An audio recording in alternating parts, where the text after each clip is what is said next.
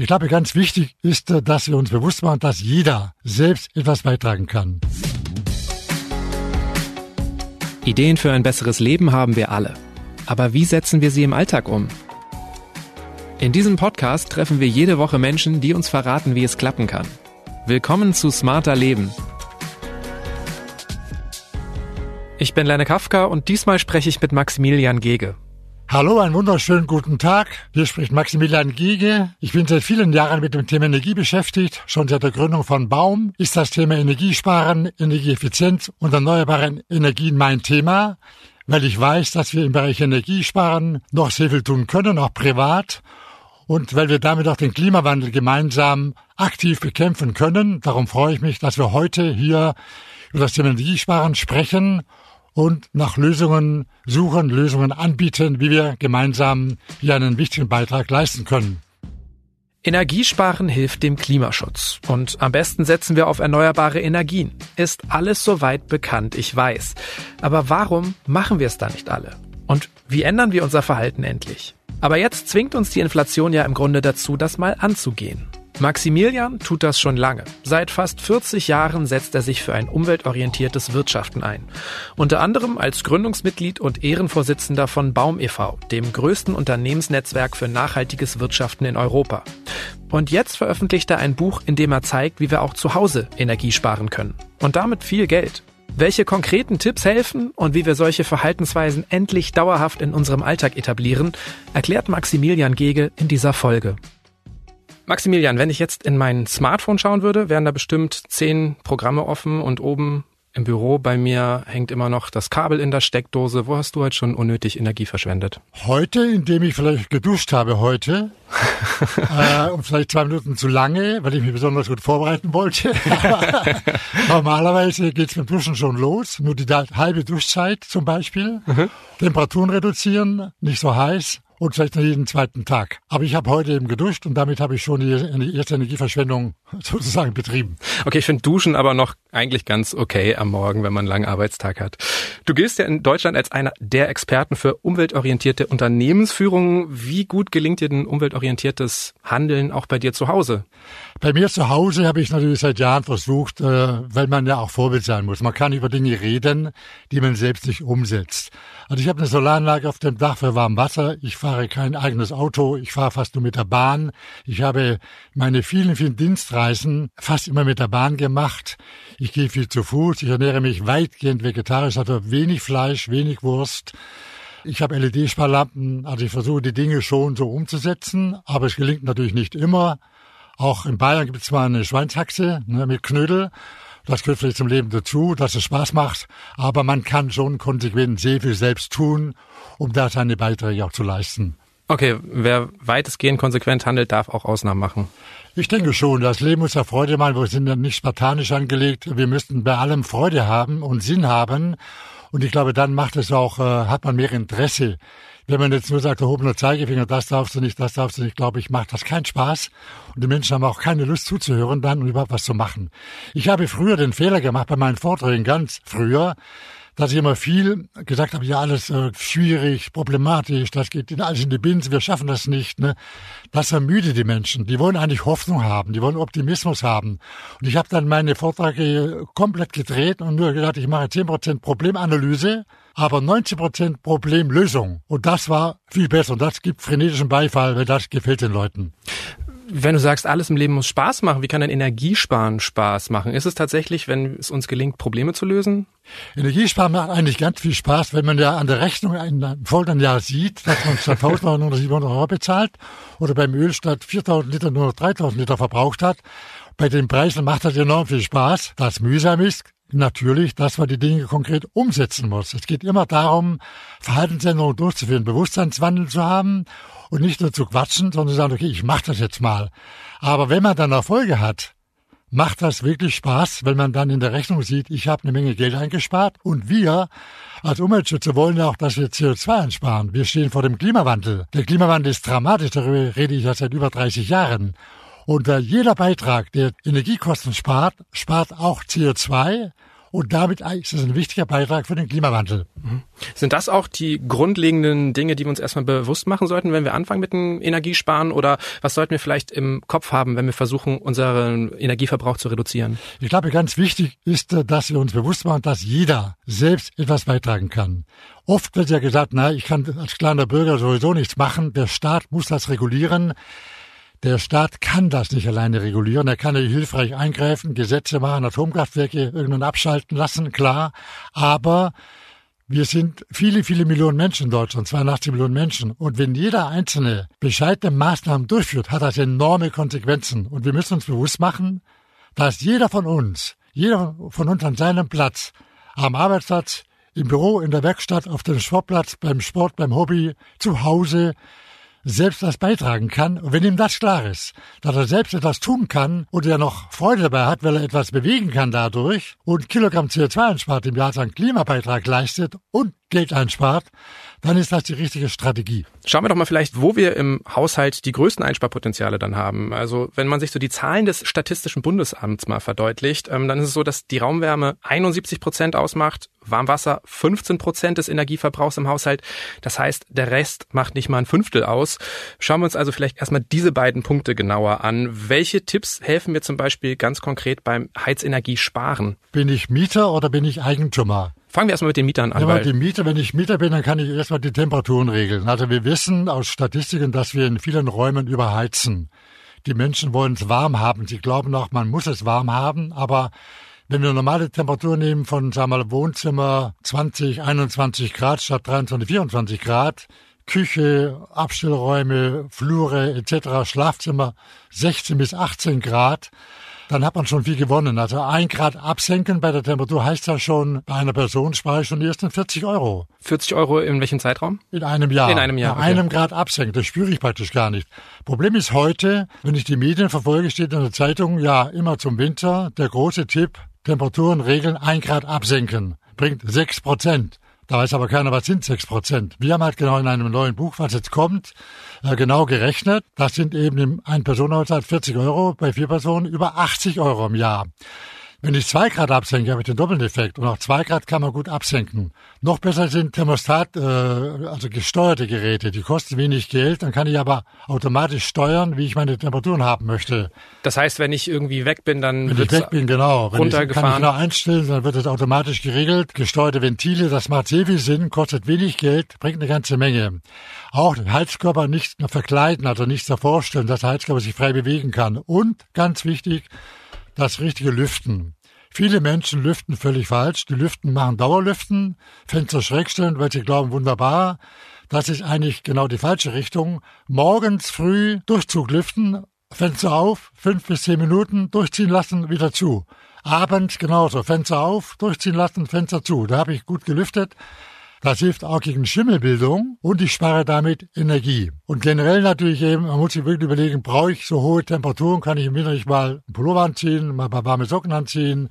Also einfach sich mit Temperaturen beschäftigen und nicht immer hochheizen. Und können Mieter und Mieterinnen auch an den Heizungen was für ihre Energieeffizienz tun? Ja, das ist äh, das bis auf die Regel schwierig. Da brauche ich nicht den Hausbesitzer dazu, weil dann kann ich über einen hydraulischen Abgleich sehr viel machen. Der wird auch viel zu wenig gemacht. Da werden alle Heizkörper automatisch richtig eingestellt, dass ich verschiedene Wärmetemperaturen habe über die Heizkörper. Das ist sonst der Fall. Hydraulischer Abgleich heißt, der Handwerker kommt, stellt alle Heizkörper separat ein, sodass ich eine gleichmäßige Wärmeverteilung habe. Und das bedeutet Einsparung von 10 bis 15 Prozent der Heizenergie und kostet pro Quadratmeter ein bis sechs Euro, je nach Handwerker. Ne? Also das ist gerade für Hausbesitzer, auch für Mieter, die mit dem reden können, ein ganz, ganz wichtiger Tipp, um den hydraulischen Abgleich zu machen und auch die Umweltpumpe abzustellen und die andere Pumpe, eine Hocheffizienzpumpe einzukaufen, zu installieren. Die spart beim Strom 80 Prozent. Okay, wow.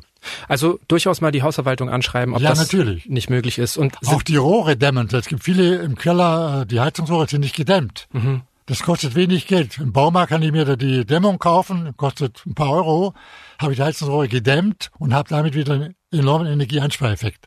Okay, sind das auch die Dinge, die du den Eigenheimbesitzern empfehlen würdest? Hauseigentümern, Hauseigentümerinnen? Hydraulischer Abgleich, eine neue Heizungspumpe, also Effizienzpumpe, hocheffizient mit 80% Einsparung Und dann die Frage, wie ist mein Haus gedämmt? Wie ist meine Heizung überhaupt? Wenn die Heizung jetzt 20 Jahre alt ist, würde ich schon mich fragen, Öl, Gas, will ich sowieso raus, was mache ich heute? Da brauche ich aber Energieberater, weil man muss jedes Haus genau wie der Körper des Menschen genau anschauen. Ne? Ich kann nicht einfach sagen, Haus A mache ich genauso wie Haus B. Jedes Haus hat, hat eine eigene Geschichte. Ne? Dämmung, Dach, Keller, Fenster etc. Ne? Ich muss schauen, ist es gut gedämmt?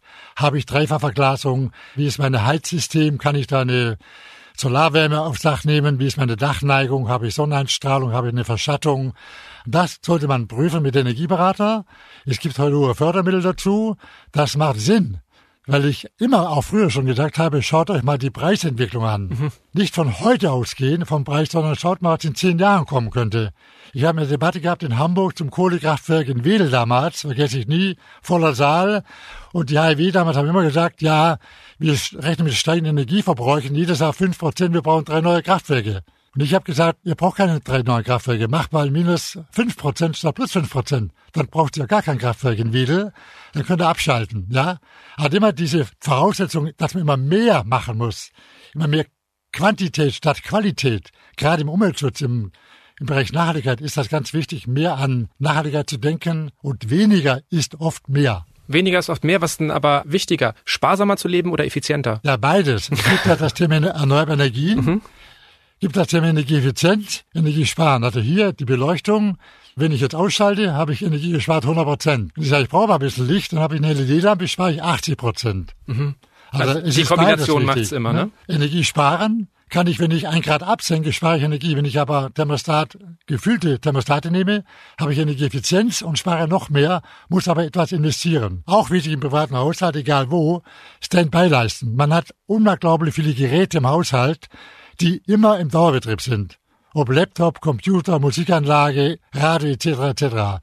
Immer im Dauerbetrieb. Ich den Beileiste kaufe, kostet wenig Geld, kann ich meine Stecker reinstecken und dann schalte ich aus. Da habe ich den Stromzufluss absolut getrennt, 100 Prozent. Und alleine das, wenn das Millionen Haushalte machen würden, spart das unglaublich viel Strom. Okay, du bist ja in Deutschland einer der Vorreiter bei dem Thema, aber lernst du eigentlich gerade auch noch Neues dazu? Ich lerne immer Neues dazu. Also ich lerne gerade auch dazu, sagen wir, das Thema Digitalisierung, dass man durch künstliche Intelligenz zum Beispiel viel mehr machen kann, dass man digitalisieren muss. Da bin ich jetzt aber gerade im Prozess, ne, da mehr zu lernen. Ich lerne auch dazu, dass auch kleine Maßnahmen bewusst gemacht werden müssen und dass ich das auch selber umsetzen kann. Also Beispiel, man lässt beim Zähneputzen gerne das Wasser laufen. Ne? Okay, ich habe jetzt halt einen Zahnbecher und den fülle ich voll. Und dann brauche ich nicht mehr Wasser, nur meinen Zahnbecher. Das habe ich für mich dazugelernt. Wodurch lernst du denn am meisten oder von wem? Ich lese sehr viel und ich lerne auch durch die Medien, durch Vergleiche, durch Statistiken. Natürlich lasse ich mich gerne überzeugen, wenn ich jetzt lese, gut, wenn Millionen Menschen das so machen würden, hast du einen großen Effekt. Also lohnt sich darüber nachzudenken und das auch selber zu machen. Ja, dann schauen wir doch einfach mal weiter, worauf es ankommt. Auch die Warmwasserbereitung ist, wie erwähnt, ein entscheidender Aspekt beim Energieverbrauch im Haushalt und dazu kommt, dass wir durchschnittlich 127 Liter Trinkwasser am Tag verbrauchen, also pro Kopf. Was wäre denn als erster Schritt sinnvoller? Sparsamer mit dem Wasser umzugehen oder mehr kälteres Wasser zu nutzen? Natürlich beim Wasser sparsamer umzugehen. Ich habe es vorhin kurz gesagt, beim Duschen. Mhm. Wir duschen vielleicht in der Regel viele Menschen jeden Tag. Und duschen zehn Minuten und duschen heiß. Vorschlag, nicht jeden Tag. Wir machen ja keine Bergarbeiterarbeit mehr wie früher, wo ich verschwitzt war und schmutzig war, wo ich wirklich duschen musste.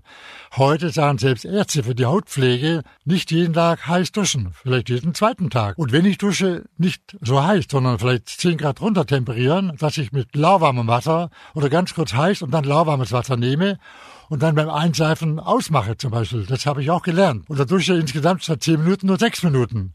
Also ich glaube, jetzt werden mich viele Menschen wahrscheinlich einwenden, okay, ich will jetzt nicht äh, aufhören, jeden Tag zu duschen, das ist meine Entscheidung. Okay. Wenn ich jetzt so bin und auch sage, ich, oh, ich bin eher Warmduscher, Warmduscherin, wie könnte ich dann äh, trotzdem noch was sparen?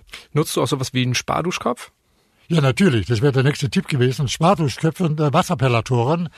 In den Wasserhähnen kann man für wenig Geld einen Perlator einbauen, der siebt das Wasser. Das spürst du gar nicht beim Händewaschen. Geht das bei jedem Wasserhahn oder nur das bei bestimmten? Geht bei jedem Wasserhahn. Mhm. Und bei der Dusche einen Duschsparkopf einzubauen, das bringt ganz viel. Also wenn ich dann die Regel habe, ich dusche weniger, ich dusche nicht so ganz heiß, ich habe einen Sparkopf, habe ich enorm viel eingespart. Beim heißen Wasser denke ich auch direkt an die Waschmaschine. Klar, das meiste kann man bei 30 Grad auch waschen. Worauf sollte ich noch achten, um Energie zu sparen? Bei der Waschmaschine geht es darum, dass ich erstmal die Dosierung richtig mache. Du meinst jetzt Waschmittel oder? Waschmittel, ja, weil das hat auch mit dem Waschvorgang zu tun. Und dann die Waschmaschine grundsätzlich voll machen. Also ganz voll machen, bevor man die Waschmaschine startet. Und dann eben nicht 60 Grad, sondern in den meisten Fällen, wenn ich keine total verschmutzte Wäsche habe, 30 Grad. Und natürlich vielleicht noch ein Tipp, natürlich auch schauen, wie alt ist meine Waschmaschine. Das ist ein Mythos, dass man glaubt, man muss alte Maschinen nach Möglichkeit lange nutzen. Das wäre auch ökologisch sinnvoll. Das ist nicht sinnvoll, wenn die Maschine so alt ist, dass sie hohe Energieverbräuche hat und ich so eine neue Maschine effizienter und sparsamer waschen kann oder trocknen kann oder spülen kann. Also da bitte weiße Ware anschauen, die Verbräuche vergleichen und dann entscheiden, ob ich nicht eine neue Maschine einkaufe, weil ich dann natürlich wieder zehn Jahre viel Geld sparen kann und auch zum Klimawandel meinen Beitrag leisten kann. Mhm. Das macht schon viel Sinn. Woran erkenne ich denn, ob meine Maschine zu alt ist? Am Jahrgang. Wenn ich jetzt schaue, die ist zwölf Jahre alt, dann kann ich nachschauen, was die für einen Energieverbrauch hat und kann ich vergleichen mit der neuen Maschine. Gehe ich in den Fachhandel, schaue mir eine neue Maschine an. Ich will jetzt keine Markenwerbung betreiben. Die deutschen Marken sind alle sehr gut. Gibt ja gewisse Klassifizierung und dann sehe ich schon, was ich einsparen kann und da kommt eine ganze Menge raus.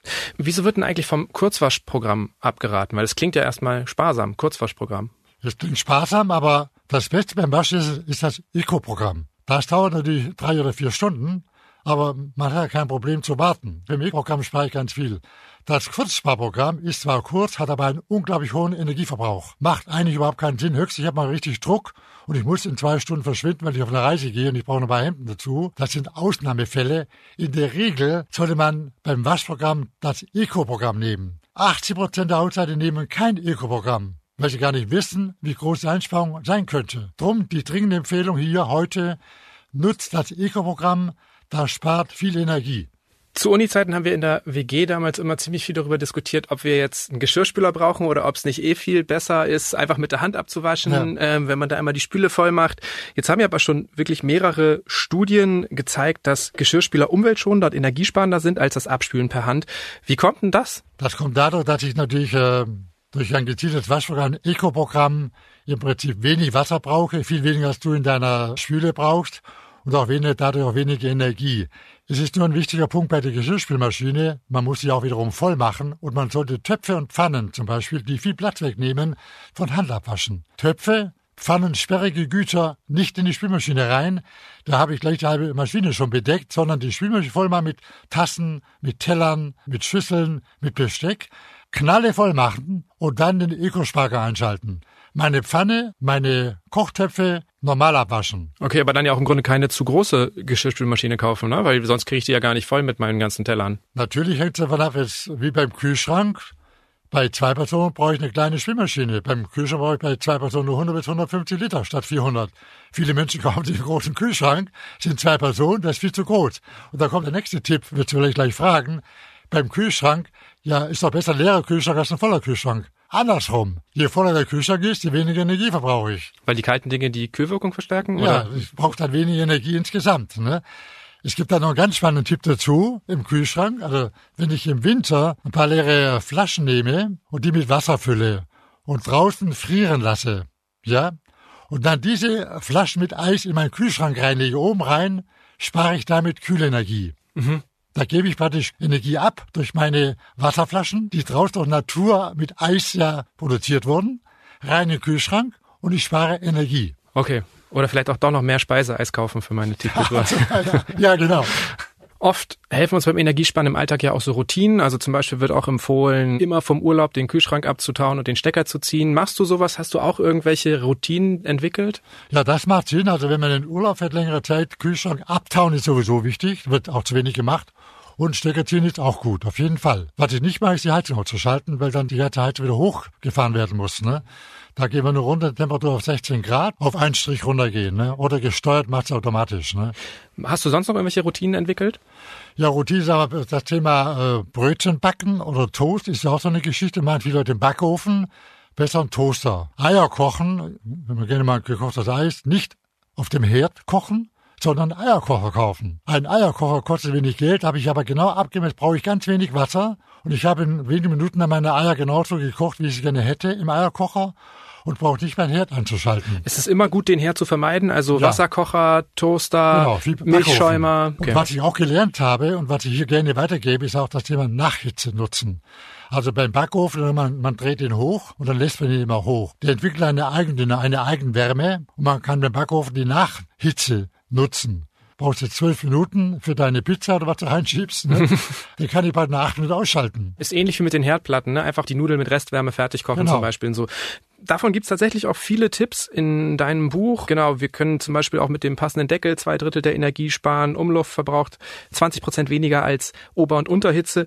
Also man kann das aber auch immer noch weiter drehen. Einer der Tipps ist zum Beispiel auch nur einmal die Woche vorzukochen, um noch mehr Restwärme ja. zu nutzen. Wie weit gehst du denn privat? Machst du sowas auch wirklich? Nein, das machen wir eigentlich, machen wir eigentlich nicht. Äh, meine Frau kocht gerne frisch und wir, wenn wir für unsere Enkelkinder kochen, also wenn damals einmal Corona ist oder die haben das, ich habe drei, ich habe fünf Enkelkinder und in zwei Familien und die eine Familie mit drei Enkelkindern wohnt in unserer Nähe. Dann kocht meine Frau vor. Dann macht die meiste super tolle Hühnersuppe mit Gemüse und die kocht sie vor und die füllt sie, genau ab wie im Buch steht, füllt sie ab.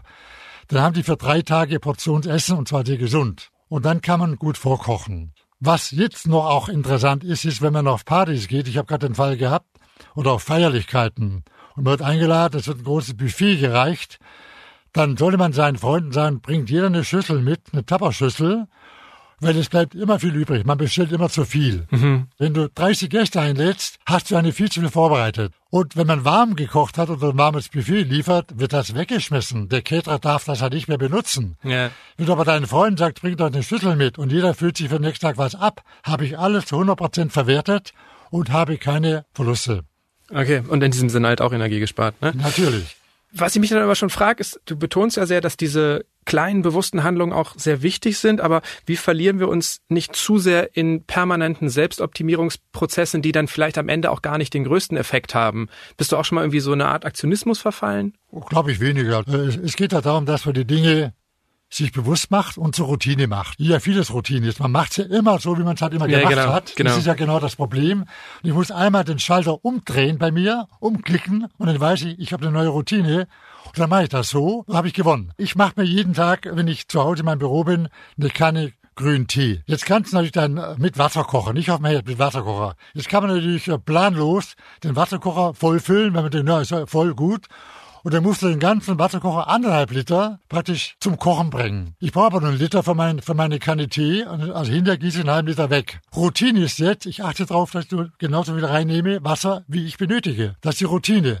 Das habe ich dann programmiert für mich und mache es automatisch so. Das ist jetzt weder belastend noch irgendwo problematisch, sondern ist Routine geworden, automatisch jeden Tag, oder wenn du es halt machst und du sparst jeden Tag eine kleine Menge ein. Und wenn diese Routine sich überträgt auf 10, 12, 15 Maßnahmen, beim Duschen, beim Händewaschen, beim Eierkochen, beim Toasten, beim Zähneputzen, ne, dann hast du Routinevorgänge, die jeden Tag die Welt ein bisschen besser machen. Viele von diesen aktuell verbreiteten Hinweisen, auch viele von den Hinweisen, die wir jetzt gerade in dieser Folge geben, die existieren eigentlich seit Jahrzehnten. Ne? Was glaubst du eigentlich, warum vieles davon noch immer so selten beachtet wird? Ja, das ist relativ einfach. Das liegt an zwei Gründen. Einmal, die Menschen haben bisher das Thema Klimawandel nicht so ernst genommen. Nach dem Motto, na, ist noch lange hin, nicht so schwierig, wird schon werden. Jetzt aber spüren die Menschen durch die Dürre, durch die Überschwemmungen, durch die Hurricanes, durch die Waldbrände, es wird langsam dramatisch, ne? Und wir haben nicht mehr allzu viel Zeit, ne? Das heißt, und ich kann das auch nicht delegieren an die Regierung, politisch. Ich muss auch meinen Beitrag leisten. Wenn jeder in der Gesellschaft seinen Beitrag leistet, können wir das Problem noch lösen. Darum geht's auch. Auch für unsere Kinder und für unsere Enkelkinder. Und dafür müssen wir was tun. Das ist der erste Punkt. Der zweite Punkt ist, es war nie klar, was das in Geld bedeutet. Energiekosten waren bisher im Prinzip nicht so relevant in der Größenordnung. Wir haben billige Stromkosten gehabt. Heizöl lag zum Teil bei 20, 30 Cent. Stromkosten bei 10 Cent, 15 Cent, 20 Cent. So, jetzt liegen wir aber bei den Dreifachen. Bei Gas wahrscheinlich demnächst bei dem Fünffachen. Das heißt, es geht ans Portemonnaie. Es geht an meine eigenen originären Interessen. Und jetzt würde ich mich schon fragen, ah, ich habe ein Gesamtinteresse für meine Gesellschaft, was zu tun, und ich habe ein privates Interesse, Geld zu sparen, weil es geht an Geldbeutel und es wird knapper. Ne? Ich möchte aber noch weiter gut leben oder ich habe ein Problem und kann die Energiekosten praktisch gar nicht mehr finanzieren. Da muss der Staat mithelfen, aber ich auch muss meinen Beitrag leisten und kann wirklich 10, 20, 30 Prozent Energiekosten je nach Maßnahmen einsparen. Und das, glaube ich, kommt langsam in den Kopf. Also klingt dann ja blöd gesagt schon so, als ob die Inflation eine Chance für den Klimaschutz sein könnte. Ja, sie ist natürlich dramatisch, weil sie trifft uns alle. Der Wohlstand wird natürlich dadurch beeinflusst werden in Deutschland für uns alle. Wir werden da schon drunter leiden. Aber wie gerade gesagt, der Bewusstseinswandel dadurch wird zu Verhaltensänderungen führen. Und diese Verhaltensänderungen sind für uns alle sehr wichtig. Ein weiterer Punkt, der beim Strom den Verbrauch nach oben treibt, sind äh, Informationstechnik sowie TV und Audio. Das macht im Haushalt 28 Prozent des Stromverbrauchs aus. Das ist fast ein Drittel. Und spätestens da denke ich ja dann auch irgendwie, jetzt wird gerade immer so diskutiert, ah, jetzt wir sollen einsparen, aber Energie, das ist ein Grundbedürfnis, aber es ist ja auch ein Luxusgut, ne? Und ich muss auch ganz ehrlich mich selber hinterfragen, wenn ich diese Zahlen lese. Gestern Abend habe ich im Fernseher Basketball laufen gehabt, ja, auf dem Handy Fußball ähm, und habe parallel mit meinem Vater telefoniert. das, das, ja, ähm, ist alles ein bisschen viel geworden. Wir leben ja oft wirklich im, im Überfluss. Inwiefern haben wir da vielleicht auch das Gespür gerade verloren? Wie beobachtest du das? Der Mensch hat da seine Bedürfnisse und hat auch seine, er will auch seine Freude haben. Ne? Also ein tolles Spiel, Basketball zu gucken, tue ich auch, ganz klar. Und da würde ich auch nie sagen, das schalte ich jetzt aus. Ne? Was man dann tun ist halt die Standby-Leiste, dass ich, wenn ich das Programm jetzt gesehen habe, dass ich dann die Standby-Leiste nutze und das Programm abschalte, also das Netz praktisch beende. Bei den äh, Technologien ist die Frage, okay, natürlich PC, Laptop oder iPad ist natürlich besser im Verbrauch als, als ein großer PC. Ja, ich habe auf dem iPhone geguckt immerhin, ne? Okay. Also, die Bildschirm, die, die Frage der Bildschirmgröße, die Frage der Nutzen der Streamingdienste, da kann man schon überlegen, muss ich, will ich so oft ins Netz reingehen, muss ich immer alles nachschauen über das Internet, muss ich ständig Streamingdienste benutzen, kann ich da ein bisschen, bisschen reduzieren. Ne? Und wenn du die Größe ansprichst, wahrscheinlich auch einfach nicht jede TV-Show muss ein Heimkinoerlebnis sein, ne? Ja, muss nicht, aber das ist natürlich ganz individuell, man darf da den Menschen nichts verbieten. Die Menschen haben, wenn jetzt einer viel zu Hause ist und hat vielleicht sonst wenig Hobbys und wenig Möglichkeiten, dann braucht er so ein Heimkino für seine eigene Freude. Wenn er alles andere macht, was er machen kann, ausschaltet hinterher, auch mal reduzieren, Kindern, dann hat er schon einen Beitrag geleistet. Ne? Aber ist denn das Bewusstsein dafür gleich ein Verbot? Eigentlich nicht, oder? Lohnt es nicht, sich einfach das klar zu machen, weil ich diese Zahlen jetzt vor unserem Gespräch im Kopf hatte und wusste, ich, ich rede heute mit dir über dieses Thema, habe ich mich schon ein bisschen schlecht gefühlt, als ich das gemacht habe. Hast du danach deine Geräte Standby ausgeschaltet? Ja, ja, ich habe ich hab eine Steckerleiste. Eine Steckerleiste, okay, das schon mal gemacht. Ja gut, dann, äh,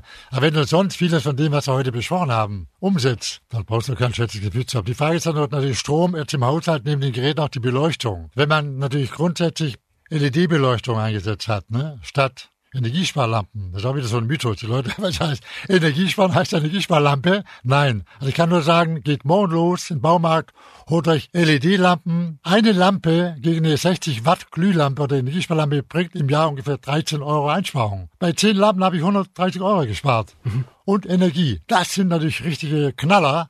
Und das sollte man gleich morgen machen. Also mein Gewissen ist ein bisschen beruhigt. Ich darf auch nächste Woche zwei Fußballspiele gleichzeitig gucken, wenn ich danach die Steckerleiste ausschalte und im Dunkeln gucke vielleicht. Wenn ich jetzt aber generell mich noch nicht so mit dem Thema auseinandergesetzt hätte, womit sollte ich denn vielleicht starten? Was wäre so der erste Schritt, den du jetzt Menschen empfehlen würdest, die jetzt noch ganz am Anfang stehen? Wenn ich jetzt Mieter wäre, würde ich mir meine Wohnung anschauen. Würde okay, was, was, wie bin ich in meiner Wohnung? Was habe ich für einen Kühlschrank? Wie nutze ich meinen Herd? Habe ich äh, einen Backofen? Habe ich einen Toaster, einen Eierkocher? Was mache ich da? Ne? Dann meine Beleuchtung, würde ich schon, habe ich schon LED-Beleuchtung, in den meisten Fällen ja nicht. Meistens haben sie Energiesparlampen oder alte Glühbirnen. Beleuchtung LED austauschen. Dann ganz wichtig Standby-Leiste. Alle Geräte vom Netz nehmen und durch eine Standby-Leiste im Prinzip ersetzen und damit habe ich den Strom getrennt. Und dann schauen, in meiner Dusche, Toilette habe ich Wassersparpellatoren drin, speichere mein Wasser, habe ich Duschsparköpfe drin, ich meine Energie und Wasser. So, das sind die Maßnahmen, die man schnell durchführen kann. Und der zweite Punkt ist dann die Routine. Der würde mir aufschreiben, okay, was mache ich bisher beim Zähneputzen? Was mache ich mit meinem Kühlschrank? Immer lange auf, lange zu. Was mache ich in meinem Waschprogramm? Mache ich schon ein Eco-Programm? Mache ich den Kühlschrank abtauen? Mache ich ihn schnell zu? Nutze ich den Toaster für mein Toastbrot oder immer noch den Backofen? Was mache ich da? Und da will ich daneben schreiben, ab sofort mache ich das so. und so und so. Und nach einer Woche würde ich mit meiner Checkliste kontrollieren und schauen, habe ich es umgesetzt, habe ich es als Routine übernommen. Ah ja, Haken hin. So ein Programm mit einer eigenen freundlichen Kontrolle, sage ich mal, wo ich selber meinen Fortschritt sehen kann, das macht richtig Spaß. Und nach einem Jahr schaue ich mir meine Rechnungen an. Energiekosten Heizung, Energiekosten Strom. Und wenn ich da schon die ersten 10, 15 Prozent reduziert habe, sage ich, hurra, ich bin auf einem guten Weg, jetzt kommen die nächsten 10 Prozent dran und so mache ich weiter. Und falls Sie jetzt Lust bekommen haben, auch ein paar neue Energiesparroutinen zu etablieren oder zu Hause etwas nachzubessern, um effizienter beim Energieverbrauch zu werden, in Maximilian Geges Buch Energiesparen leicht gemacht, von Heizen bis Stromsparen, 100 überraschende Alltagstipps, bekommen Sie viele weitere Anregungen und zudem erfahren Sie in dem Buch auch, wie viel Geld Sie durch diese Tipps sparen können. Es erscheint am 4. Oktober, lässt sich aber schon vorbestellen und der Link steht wie immer in den Shownotes dieser Episode. Falls Ihnen dieser Podcast gefällt, geben Sie uns gerne eine Bewertung bei Spotify oder Apple Podcasts. Lob oder Kritik können Sie aber auch direkt an mich schicken, per Mail an smarterleben.spiegel.de oder auch als Text- oder Sprachnachricht per WhatsApp an die 0151 728 29182. Die nächste Episode erscheint am kommenden Samstag auf spiegel.de und überall, wo es Podcasts gibt. Und Dank geht an Marc Lüx, Lisa Göllert und Olaf Häuser für die Unterstützung bei dieser Folge. Das war's für heute. Tschüss, bis zum nächsten Mal.